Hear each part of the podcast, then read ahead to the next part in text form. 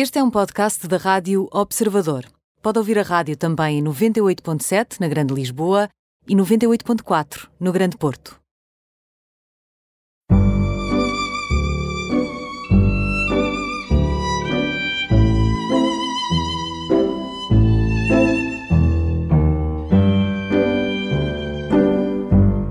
Afonso Mendonça Reis, 36 anos, recém-casado e muito feliz, uh, economista de formação, professor, professor universitário, foi professor na Nova, continua a ser professor, acho que isso é mais um sacerdócio, uma vocação do que só uma profissão, um, fundador das Mentes empreendedoras e uh, o responsável pelo Global Teacher Prize Portugal. Isto é só apenas um bocadinho do, da biografia do Afonso. Bem-vindo ao Imperdíveis. Obrigado pelo convite. Eu é que agradeço e, sobretudo, para quem, como o Afonso, vive no ar, quase, vive entre Portugal e a Holanda, e não só, e os Estados Unidos e tantos, tantos lugares no mundo, mas quem vive muito a viajar e muito entre aeroportos é difícil de apanhar.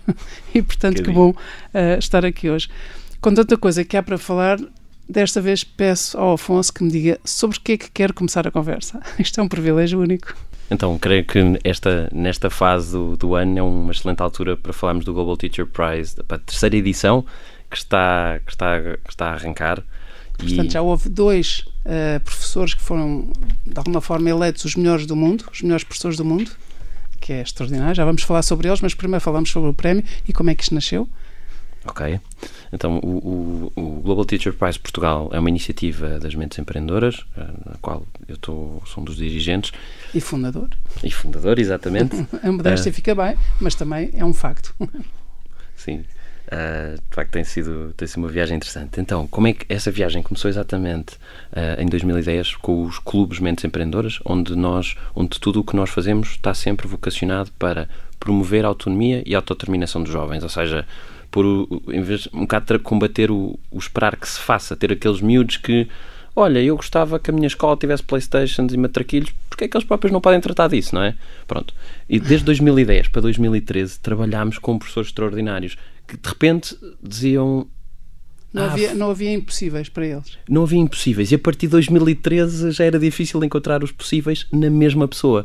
Portanto, às vezes as, as pessoas podem criticar os professores e não gostar deste ou do outro, mas de facto ali eu tinha um exemplo vivo de pessoas super dinâmicas que desmotivaram muito, quer dizer, uma série de uh, circunstâncias de contexto e, e, o que eu senti e o que a minha equipa sentiu foi que opa, nós também podemos fazer alguma coisa e quisemos trabalhar este lado da valorização dos professores porque nós que trabalhámos de perto com eles percebíamos o impacto que eles tinham. Ou seja, só aqui fazendo aqui, se bem percebi, há, há sempre em qualquer realidade escolar, nessa paisagem há sempre pessoas cuja, cuja vocação é quase um sacerdócio, portanto, independentemente do reconhecimento do estatuto, uh, são pessoas motivadas, mas até essas pessoas que fazem dos impossíveis possíveis, até essas pessoas se desmotivam.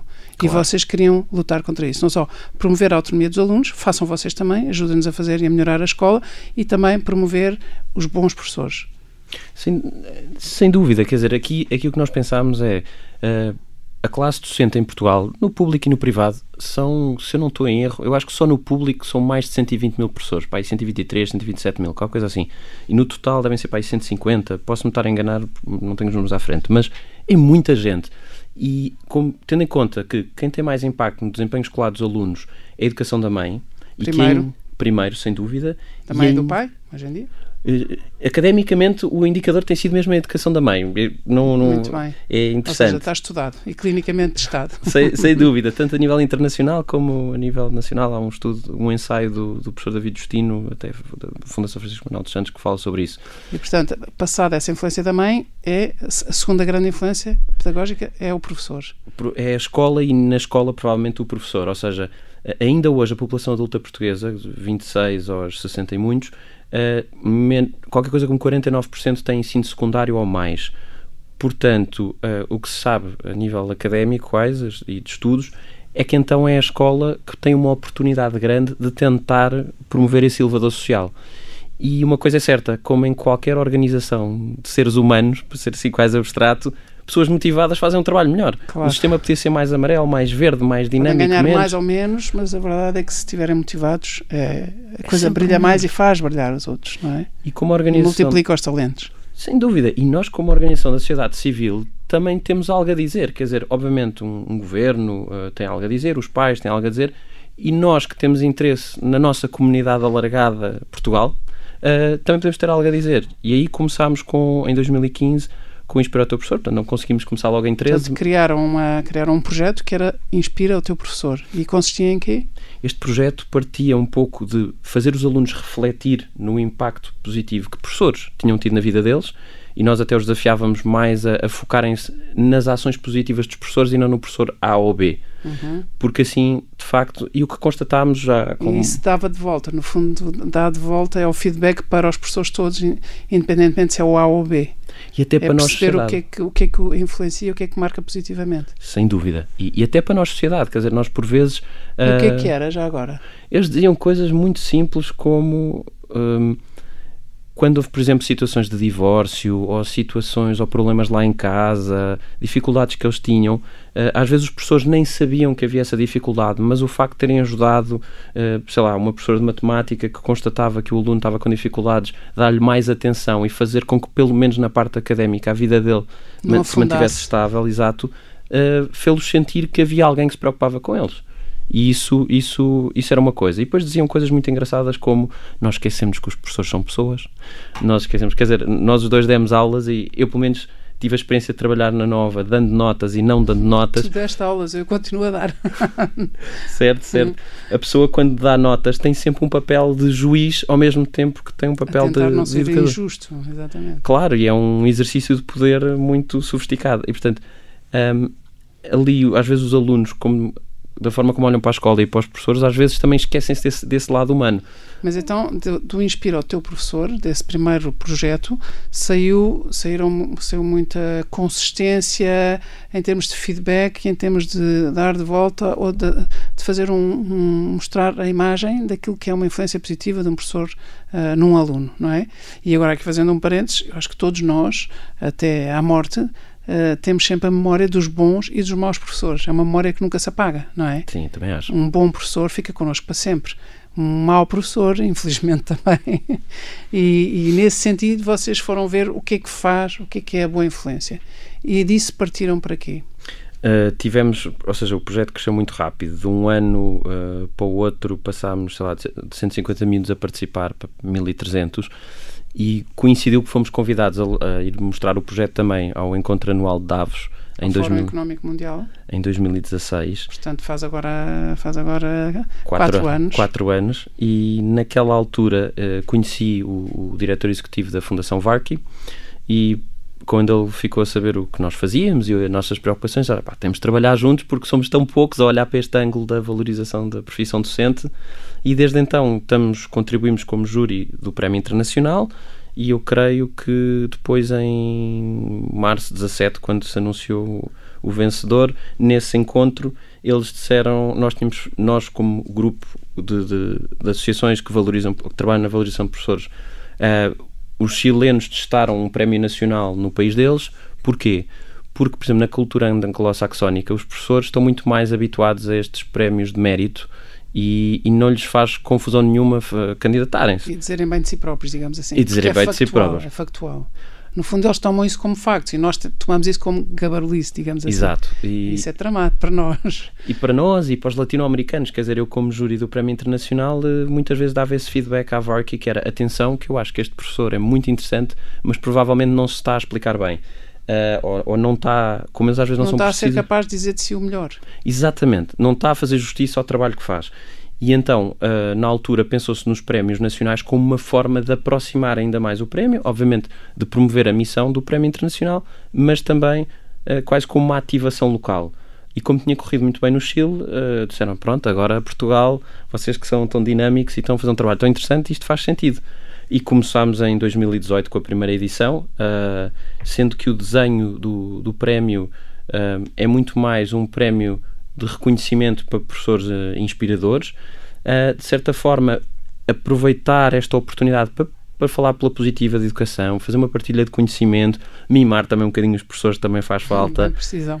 E, e daí, não é daí vai. a realidade em certas escolas é uma realidade altamente erosiva, não é? E já nem é preciso irmos àquelas escolas onde o, o aluno deu um pontapé na barriga da, da, da, professora que estava à espera do bebê, não é? Portanto, há, eh, nós falamos de falamos de, de, desmotivação dos professores, mas a desmotivação não, não, não, não cai do céu, quer dizer, não é uma abstração, é uma, às vezes é uma desmotivação por falta de reconhecimento, por falta de, por, às vezes por, por falta, de, falta de condições de sobrevivência, porque estão deslocados não sei onde, ou então porque têm turmas altissimamente abrasivas e pessoas, alunos muito erosivos e famílias também, às vezes muito disfuncionais. Portanto, tudo isto também foi chão para vocês criarem este, para, para reforçarem o Prémio Nacional e este contributo para o Prémio uh, Global, para o Prémio Internacional. E quem ganha estes prémios, qual é o perfil? Qual é o perfil daqueles que já ganharam o prémio? Curiosamente, até são perfis bastante diferentes. Ou seja, o, o primeiro vencedor foi o Jorge Teixeira, que é um professor da, da área de Físico-Químicas do ensino secundário. Uh, ensina em Chaves. E, e ainda hoje ensina em Chaves. Então, o, o perfil do Jorge é um, um, professor que, por um lado, é tecnicamente sólido. Uh, interessantemente, ele trabalha muito perto, por exemplo, com a Universidade, com o UTAD, a Universidade traz os Montes Pernotados e Asneiras, está em Vila Real, o polo principal. Uh, é um professor que depois uh, desafia os alunos muito a, a aplicar os conceitos da ciência ao seu contexto e tenta. Ou seja, no concreto das suas vidas ou da sua vida académica? Da, da vida em comunidade. Por exemplo, uhum. eu lembro-me que o Jorge, isto eu sou economista, espero não estar aqui a, a, fazer nenhuma argolada, mas coisas do género. Como é que se pode aproveitar, que, produzir água da umidade? Como é que se pode combater os incêndios com às vezes com coisas conhecidas, não é? Como é que se pode limpar o fundo do mar? Os oceanos, o que for. Aí não sei, mas ele mostra muito as propriedades da, da, da, física e da química aplicadas a problemas concretos. E de facto, quando eles lançaram depois o, o centro de recursos, uh, tive a oportunidade de estar presente. É muito interessante, porque de facto os alunos sabem, porque ele conseguiu convencer os alunos, ou entusiasmar os alunos, a, a irem a, uma, a um clube extracurricular onde eles aplicam na prática, com experiências, o que aprendem na, na sala de aula. Ah, ok. Eu há bocadinho estava a pensar nesta parte mais ecológica porque achei que ele também uh, abria o espectro das, das possibilidades, não só estritamente ligadas à sua cadeira, mas, mas já percebi. Então, ele, ele até este... o pode fazer e eu não saber, sim, certo? Sim, sim. Este, este eu vi, este eu vi naquela altura. oh, Afonso, e, e o perfil do outro professor? O professor Rui Correia. O professor Rui Correia é um professor de História do terceiro ciclo, uh, aqui já mais ligado às humanidades, um, o, o, o Rui é das Caldas da Rainha e, e, ensina nas Caldas da Rainha, portanto está ali numa, numa cidade média, um, uma escola que tem um contexto muito diverso. Uh, o que é muito interessante e que se, destacou muito no Rui foi duas coisas muito interessantes, que é por um lado, nos dias de hoje, ele conseguir que os alunos estejam atentos é, é assim um milagre, não é? E com várias técnicas relativamente, como, como eles costumam dizer, low-tech, conseguir que... Tais como? Por exemplo, eles têm um sistema de copos, não é? Então uh, os alunos têm um copo vermelho, em cima tem um copo amarelo e um copo verde e se durante Uma espécie de um semáforo. Um semáforo. Isso é genial. E se ele está a ser boring... se eles não estão a perceber, o copo... amarelo. Ah, que giro. E então... Sim, muito imediato, não é? Exato, e portanto os alunos nesse tipo, vamos chamar até se de gamificação, estão habituados a, a, trabalhar assim. E portanto eles sinalizam que têm essa dúvida. Depois, depois já não me lembro do detalhe, mas em algumas situações então pergunta aos colegas se podem ajudar esse professor. Ele tenta ter eh, quase cultura de sprints, depois para, depois eles fazem algumas, um, alguns resumos para, para pensar. Por exemplo, ele candidatou-se porque teve um monte de antigos alunos que o desafiaram a candidatar-se. E, e ele depois, quando se apercebeu daquela mobilização toda, ele dizia, bom, pff, é impossível, longe, não, me é impossível não me candidatar, dizia ele. E, e, e, outra coisa muito engraçada, de facto, é que um, quando ele ganhou o prémio, aquilo, ele parecia um rockstar. Portanto, há, há vídeos na internet muito engraçados quando, ele voltasse. Quando os fãs, os fãs estavam todos é, ali. Foi, Portanto, temos aqui dois registros de, de, Portugal bastante diferentes, dois níveis de ensino diferentes, uh, áreas de ensino diferentes, uh, até aplicação dos fundos diferentes, com preocupações diferentes. Por exemplo, enquanto o Rui uh, apostou em investir na, na, sua sala de aula, portanto, o, parte da aplicação do prémio do Rui foi numas cadeiras que são da Steelcase que têm, que têm umas rodas e as pessoas podem pôr a mochila lá em baixo. Põe a mochila lá em baixo. que eu uso também. Eu tenho pois, a felicidade de ter essas cadeiras tens esse na equipamento. Pois é, sim. O Rui é, conseguiu ele próprio é linha da frente, equipar uma sala. Então o que ele diz é: pode-se passar. a diferença. Há uma dinâmica, pronto, até como não, não, utilização. faz toda a diferença, porque uma pessoa vira-se para a direita e faz um grupo à esquerda e faz, e de facto é um, em vez de ser aquele estatismo, não é, dentro de uma sala de aulas, é um dinamismo incrível. Porque ele diz que faz em círculo, depois faz U e depois eles trabalham em grupo, depois juntam-se outra Exatamente. vez. Exatamente. E depois uh... adoram andar eh, nas escadinhas de rodas, que andam a toda a velocidade de costas. claro. mas, mas faz toda a diferença. Então, ele reinvestiu na sala de aulas e o, e, o, e o Jorge, o que é que o professor Jorge? O Jorge, o, que ele, o Jorge apostou muito mais em, em tornar o centro de recursos acessível à região. Ou seja, o que o Jorge constatou foi que na região dele, alargada, digamos assim, não havia muito acesso ao tipo de recursos que ele tinha. E então ele pôde ir investindo em uh, equipar melhor o centro de recursos com as experiências que ele acha adequadas e depois tentar cada vez mais que mais conselhos e regiões daquela zona tenham acesso, ou seja, a ideia é ter um centro de recursos móvel, ele trabalha também, por exemplo, depois com a Universidade Sénior, do secundário... Espalhou isso tudo, espalhou, intergeracionalizou bastante esta, esta, os métodos. Porque os séniores de um lado, mas também uh, no jardim de infância do outro. Maravilha. E também, creio que também trabalhou com ensino especial, portanto ele fez essa... Ele fez essa abrangência de âmbito e também de âmbito geográfico. Maravilha. E, o, e para estes dois uh, professores, estes dois professores, cada um ganhou 30 mil euros, não é? Certo. Portanto, 20 mil euros são reinvestidos numa área pedagógica, ou seja... E, 25.500. Ah, e, e para eles, pessoalmente, fica algum? Fica, fica 4.500, sim. Ok. E para estas pessoas, para estes dois ganharem, ficou, ficaram de fora imensos ótimos professores, de certeza. Certo. Porque não estou a ver que um mau professor se candidate. Se é se candidato, primeiro nem sequer tem uma cor de fãs, porque um mau professor nunca tem uma cor de fãs. E, e é um embaraço escolher, não é? Entre tantos bons professores. Qual é o critério definitivo? É o impacto? É, é, é, é se aquilo é escalável ou se impacta um número X ou Y de, de alunos? Assim, o, o, júri, o júri representa perspectivas muito diferentes. Uh, essa é a primeira coisa. Portanto, temos uma pessoa que tu conheces bem que representa até mais a perspectiva dos alunos, que é o João Rafael Brites. Depois tens o professor Pedro Carneiro, que é um respeitado economista da educação. Depois tens a Sara Rodi, que é uma mãe muito presente e que acompanha muito os temas da educação uh, como mãe e escreve sobre isso. E depois tenho eu também uh, o, o meu papel.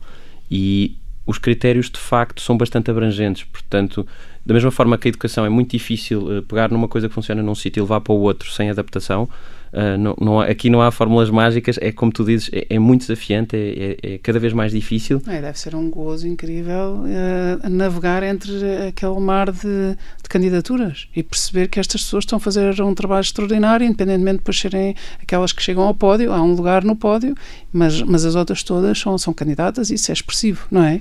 Sem dúvida, e nós trabalhamos, inclusive, cada vez mais a questão da comunidade de partilha, que eu acho que isso, isso também é importante.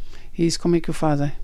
Como é que o fazemos? Uh, cada vez mais nós organizamos aqui já no âmbito do Inspira o Teu Professor uma coisa que nós chamamos Unconferences, que foi uma um conceito que temos vindo a desenvolver com um parceiro ucraniano e um parceiro chileno uh, e a ideia é encontros, digamos, autofacilitados pelos professores. Portanto, um espaço de partilha em que eles uh, têm, eles podem escolher as, os temas que mais lhes interessam, os professores também dizem que temas é que eles têm disponibilidade para partilhar e, portanto, há ali um momento de partilha, há depois momentos de co-criação e, mais do que tudo, são momentos em que os professores se juntam uh, para pensar. Isso, isso acontece offline. Pode até haver um processo online, mas depois é, as pessoas encontram-se. Offline, completamente. Encontram-se, vêem-se, dão apertos de mão, abraços, Exato. por causa disso, e conversam e estão. Isso é... é, nós no ano passado fizemos isto em, em Lisboa, este ano letivo ainda vamos ver aonde, Uh, mas sem dúvida offline. E qualquer pessoa pode participar, qualquer professor que nos esteja a ouvir pode ir procurar. Onde é que pode ir procurar informação sobre isto tudo? Sem dúvida. Portanto, o primeiro ponto é www.mentesempreendedoras.com e também no, no Facebook tem o, o, um Facebook das Mentes Empreendedoras e outro Inspira o Teu Professor. Portanto, aí podem sempre contactar-nos nós começamos sempre por desafiar os professores que estão envolvidos diretamente no Inspira o Teu Professor. Portanto, professores que queiram participar no Inspira o Teu Professor podem desafiar-nos. Há opções para quem tem escolas na zona centro, principalmente, talvez também na zona norte.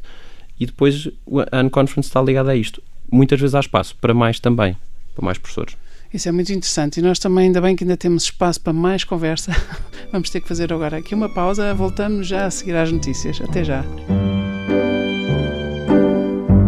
Voltamos à conversa com Afonso Mendonça Reis, economista, professor universitário, um homem feliz, acabado de casar, com um ar de quem está realmente recém-casado, muito feliz, e, mas sobretudo eu acho um homem feliz, muito realizado naquilo que faz. E o que ele faz, entre muitas outras coisas, é está muito ligado a criou uh, o, o, o Mentes Empreendedoras, que, de onde nasceu o projeto Inspira o Teu Professor, que está ligado ao melhor professor eh, de Portugal e ao melhor professor do mundo, ao Global Teacher Prize. Era disso que estávamos a falar, já falámos longamente sobre isso. Gostava de saber qual é o impacto que tudo isto tem tido na classe docente, ou seja, os professores de repente veem que o salário não aumentou, o reconhecimento do seu estatuto também não, não há grandes incentivos do, do ponto de vista público, mas há alguém que criou qualquer coisa para os valorizar, para validar uh, a sua capacidade de multiplicar talentos, identificá-los e multiplicá-los. Como é que tem sido o impacto? É, foi, foi muito engraçado ver, por exemplo, um, logo na primeira edição, quando o professor Jorge Teixeira venceu, ele foi logo padrinho nas Sete Maravilhas, uh, naquele concurso lançado pela RTP, pelas Sete Maravilhas, uh, logo como padrinho de Chaves. E, e, o que nós temos assistido desde então é que, de facto, eu acho a sensação que nos dá é que os professores apareceram mais no mapa e são chamados uh, para falar, para participar em, em espaços onde não costumavam estar. Pelo menos é a sensação que temos. É, esta é uma primeira coisa muito boa.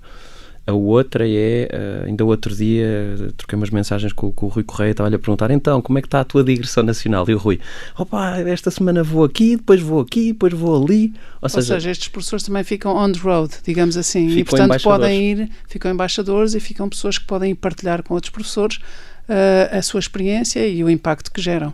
E tudo isto é feito de uma forma com uma humildade e com uma simplicidade enorme também. E, o som deve ser esse, sem dúvida. Exato. E muito orgânico, é muito natural. Portanto, os, há... Com paixão, com alegria e com sentido de serviço. Adoram. Às vezes porque acham muito agir porque depois também, às vezes o que não é impossível que às vezes os professores fiquem um bocado no seu mundo, na, nas, suas, nas suas turmas, na sua escola, porque é muito fácil ficar absorvido. Portanto, eles também gostam muito, por vezes, ir conhecer outras coisas, quer seja a partilhar, quer seja a discutir, claro. e, e vê-se vê que é uma coisa que os, que os entusiasma muito.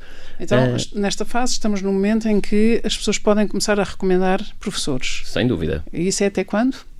Portanto, uh, espero não estar a enganar, portanto, o prazo das candidaturas fecha a 4 de março, portanto, uh, mais ou há menos tempo, duas, três semanas antes nós fechamos as recomendações, porque nós uh, ligamos todos os professores que são recomendados. Todos, todos, todos. E foram quantos? Uma média de quantos nos últimos Eu acho que anos? na última edição nós temos para aí 1400 recomendações. Espero, não me estar a enganar, mas é qualquer coisa assim. Extraordinário. E, e, portanto, vocês fazem isso e fazem isso de forma voluntária. Ou eh, isto é também já, hoje em dia vocês já têm, isto já é uma empresa também? Eh, há coisas que, é um são, que são uma empresa. Por exemplo, o júri do prémio é voluntário. Nós achamos por, por, desenho e até inspirados um bocadinho no prémio internacional. No prémio internacional, o júri é voluntário. Uh, Para haver mais liberdade, digamos exatamente. assim. Ainda mais liberdade. Ou seja, por exemplo, o prémio internacional é auditado uh, pela PwC, que é também quem audita o processo dos Oscars, e em Portugal também é a PwC que nos audita. E achamos que nesta fase do mundo tudo o que possa sinalizar credibilidade e preocupação com a credibilidade e transparência é, é, é, é uma boa prática. Exatamente. Esta é uma delas. Mas quem, quem faz os telefonemas já tem que ser uma é uma equipa pois, é, paga porque exato. é muito Sim, é telefonema. É muito telefonema. é uma loucura. Afonso, se calhar gostava também de, de, falar um bocadinho da experiência de Davos, porque também não por, eh, por imodéstia, mas de facto também não é qualquer pessoa que cria aqui um projeto ou que cria aqui um conceito e que um ano a seguir ou, no, ou dois anos depois, ou se calhar nem isso, está num palco no Fórum Económico Mundial de Davos a falar sobre a sua ideia e dali nasce a possibilidade de uh, ser responsável pelo Global Teacher Prize em Portugal, não é? Portanto, tudo isto é um sistema de vasos comunicantes, mas não acontece por acaso, nem é uma sorte. É, é mérito e vale a pena falar disto como um facto e não como também uma possibilidade de, de vanglória. De onde é que isto nasce? De onde é que nasce em si? uh, uh, de onde é que isto nasce em mim? Houve Agora é mesmo modéstia à parte. Uh, o, isto, isto, é tudo uma sequência, não é? Então, como economista, já na universidade, como economista, eu preocupei-me em ter a parte prática. Ainda como estudante ou já como professor? No final, no final do curso. no final do curso, eu preocupei-me sempre em ter uma parte prática e uma parte teórica. Olha, até é engraçado.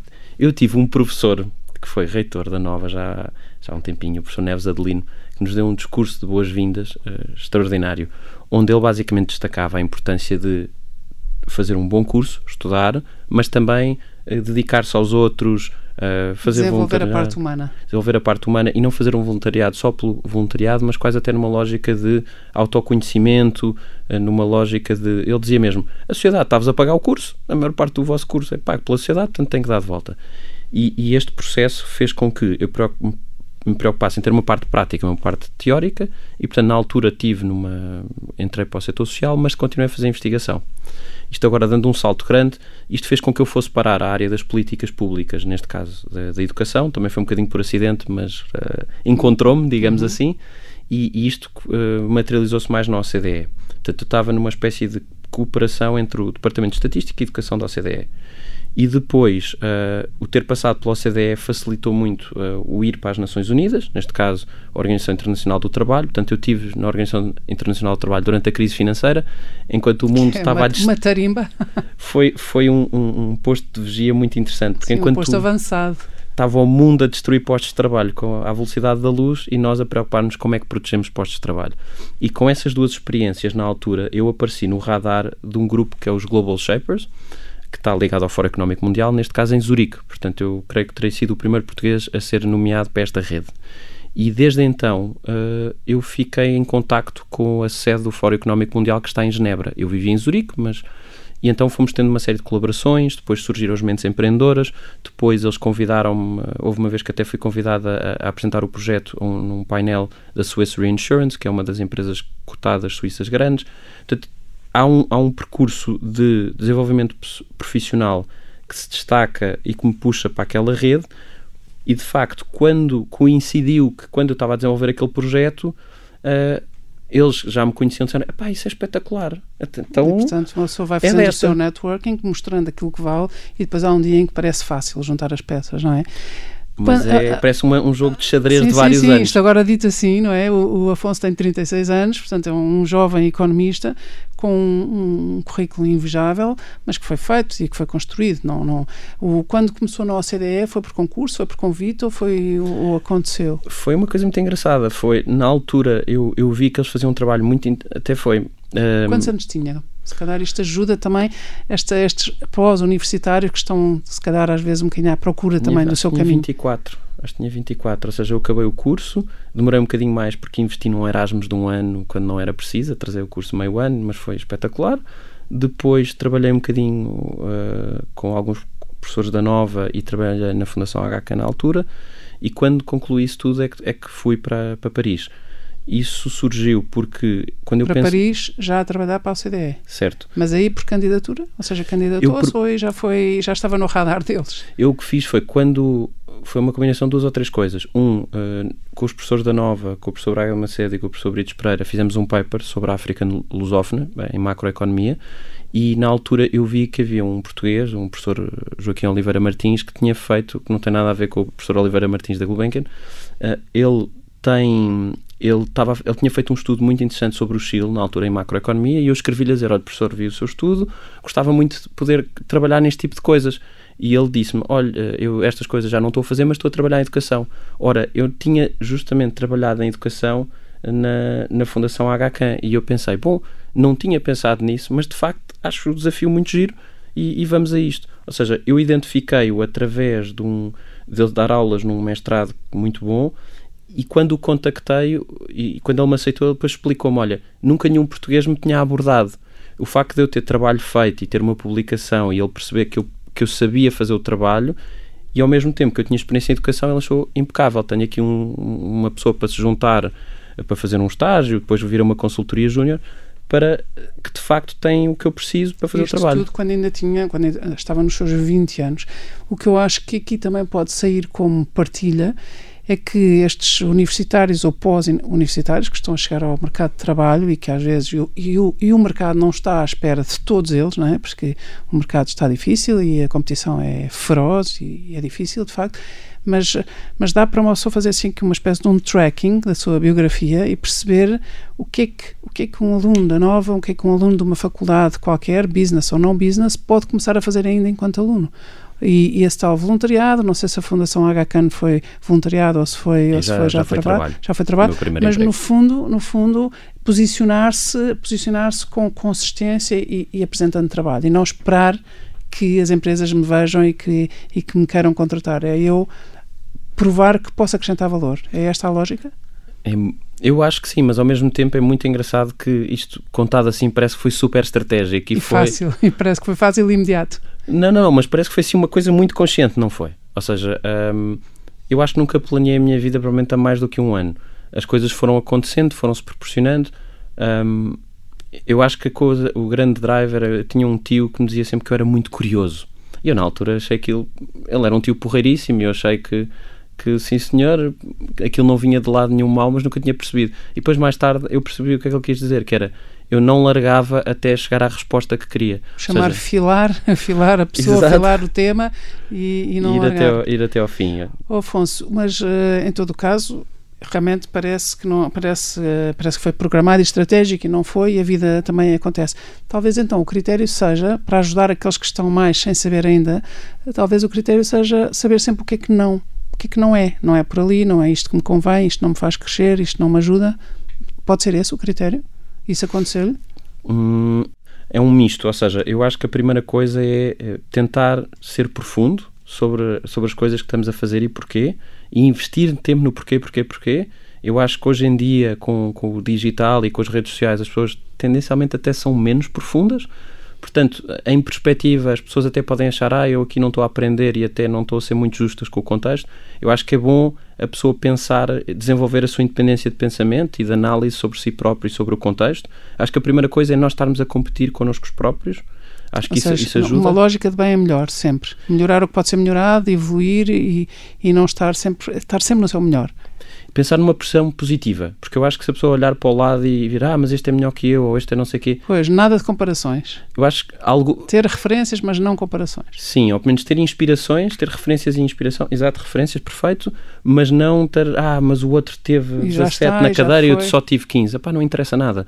O, o foco é porque é que eu só tive 15, eu gostava de ter mais, eu trabalhei para ter mais ou não, e se trabalhei, porque é que não aconteceu? Isso é muito interessante porque isso faz com que nós às vezes tenhamos que parar e ver, eu não estou satisfeita, há um grau de insatisfação em relação a uma área, mas depois nós não vamos ver se quanto é que nos empenhamos, quanto é que pusemos ali do nosso tempo e da nossa vontade, não é? Portanto, insatisfeitos estamos, mas esquecemos de ir ver o que é que fizemos por isso, no fundo é o que está a dizer, não é? Claro, e eu fui um privilegiado, porque, ou seja, eh, até com, com os professores com quem trabalhei na altura na Nova, já num regime de trabalho, ou uh, o professor Oliveira Martins, ou colegas meus na HCAN e depois por aí em diante, uh, ter, ter vindo para a Nova como professor e, e ter, eu falava muito com muitos colegas, uh, foi sempre um processo, na Suíça a mesma coisa, ou seja, eu fui tentando sempre ser muito consciente porque é que estava a fazer as coisas, não é? Porque acho que hoje em dia as coisas passam muito rápido, é tudo muito instantâneo e nós é que temos que saber quando é que temos que reagir às coisas e quando é que nos uh,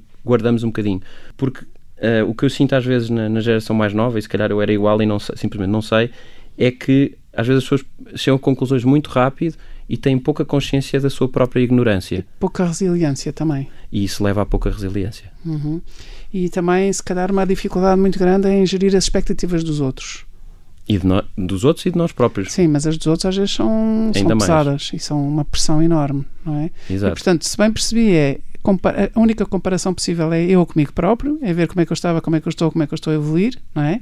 E, e depois também deixar que a vida aconteça e ir a fundo nas coisas, trabalhar arduamente e ir a fundo. Isso, isso leva sempre, ou seja, haja o que houver neste mundo altamente competitivo, a qualidade vinga sempre, paga sempre.